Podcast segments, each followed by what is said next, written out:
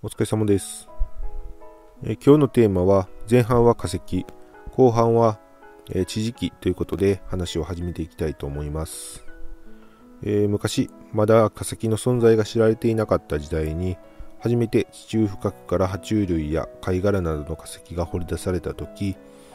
当時のさまざまな研究者たちによっていろんな推測がされていました唯一その時に正確な分析をしていたのはレオナルド・ダ・ヴィンチでこれは古代の動植物の遺骨が地中に埋もれて長い年月をかけて、え石化したものだと言ってました。生物が化石になるためには条件があります。まずは体を他の動物に食べられないこと。そして腐らずに土に埋められることです。土の中に埋められると動物に食べられることもなくまた細菌などに分解されて、え、腐る心配もなくなります。そして土に埋まった生物の遺体は何万年や何億年もの時間が経つにつれて分解されやすい部分がなくなって体の一部が鉱物に置き換わるなどして化石になります。しかし自然界ではこのように動物の骨が、化石になる割合は10億分の1だと言われています、では例えば現代の人間の骨が全て土の中に埋められたと仮定するとどれぐらいの数が将来に化石として残るのでしょうか、えー、人間の骨の数は成人で約206本とされています。そして日本人の人口を1億2000万人として計算しています、えー、ということは約25本ですね。つまり我々日本人全員の骨を埋めたとしても将来化石となって出てくるのはわずか25本程度。人1人分すら残らないということです。では世界中の人口で考えたらどうなるんでしょうか？約1500本ですね、えー、人7人分ぐらいしか化石にならないんです。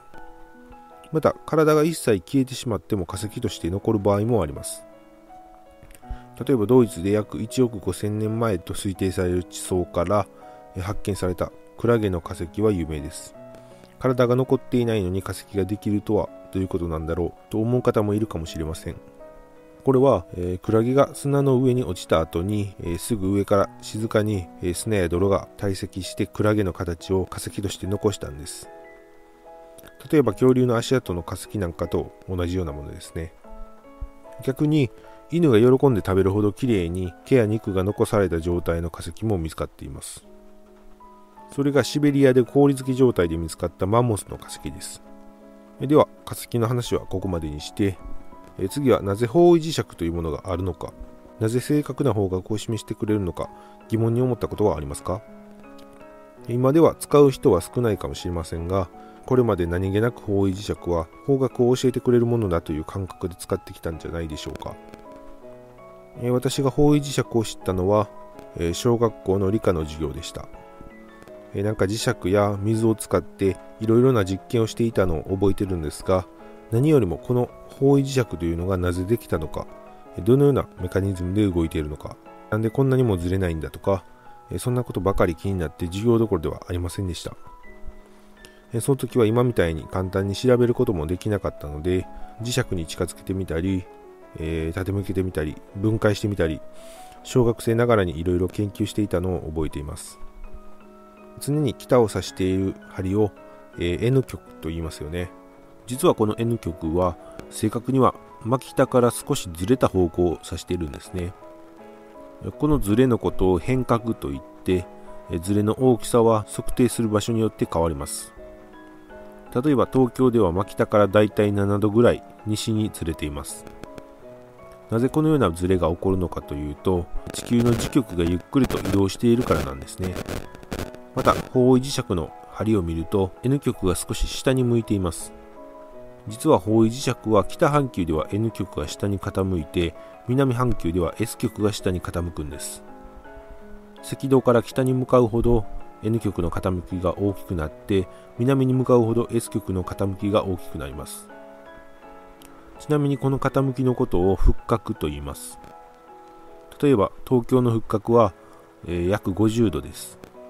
しかし、お店で売られているどの方位磁石を見ても N 極が50度も傾いているものはありませんよね。これは片方の針が傾いてしまうとえー、見にくいというのもありますがスムーズに針が回転しなくなるために、えー、S 極側の針を少し重たく設計して、えなるべく水平になるように調節しているんですということは日本で作られている方位磁石を南半球に持っていくと S 極が大きく傾いてしまって回転しづらくなるということになります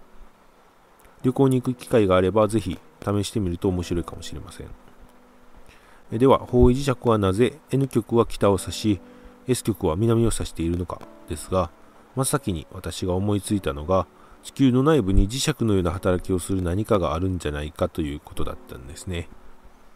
えー、というか、今考えてもそれしか思いつきません。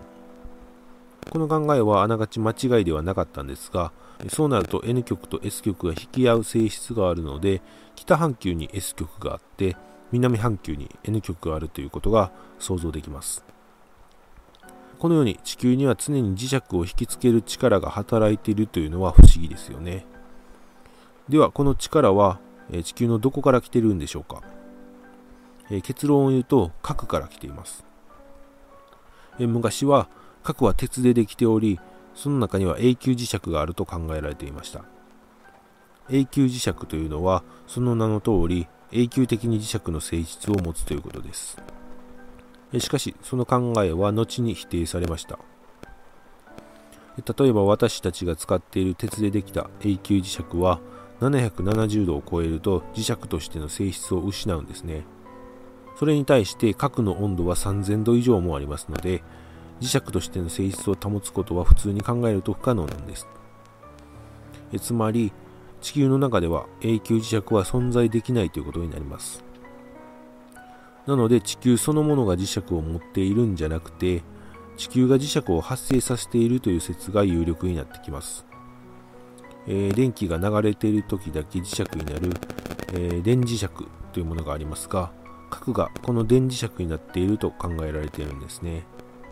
電磁石は鉄芯の周りにあるコイルに電流を流すと磁界が生じます。地球の核は外核と内核に分かれていてその外核は液体になっています。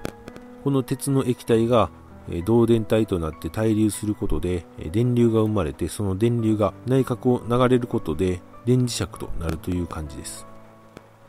過去には地球の磁極が逆転する現象が何度も起こっているんですが対流が変化したと仮定すれば説明ができますちなみに地磁気の逆転は急に起こるのではなく徐々に弱くなってゼロになった後に逆向きの地磁気が徐々に強くなると言われていますそして現在、地磁気は徐々に弱くなっていることが分かっていて、このまま続けばあと1000年くらいでゼロになってしまうと言います。すでに地磁気の逆転現象は近づいているということなんですね。では、この地磁気が弱くなっていくとどのような影響があるんでしょうか？地磁気が作り出す磁界は宇宙船や太陽から来る太陽風と呼ばれる、え、生物にとって有害な放射線に対してバリアのような働きをしてくれています。つまり地磁気が弱くなれば弱くなるほど私たちの体は放射線に侵されるということなんですただ地磁気がゼロになったとしても地球を覆っている大気がバリアになるので直接宇宙船や太陽風を受けることはないと考えられます。その証拠にこれまで地磁気がゼロになったと考えられている時代に生物が大量絶滅したという痕跡はありません。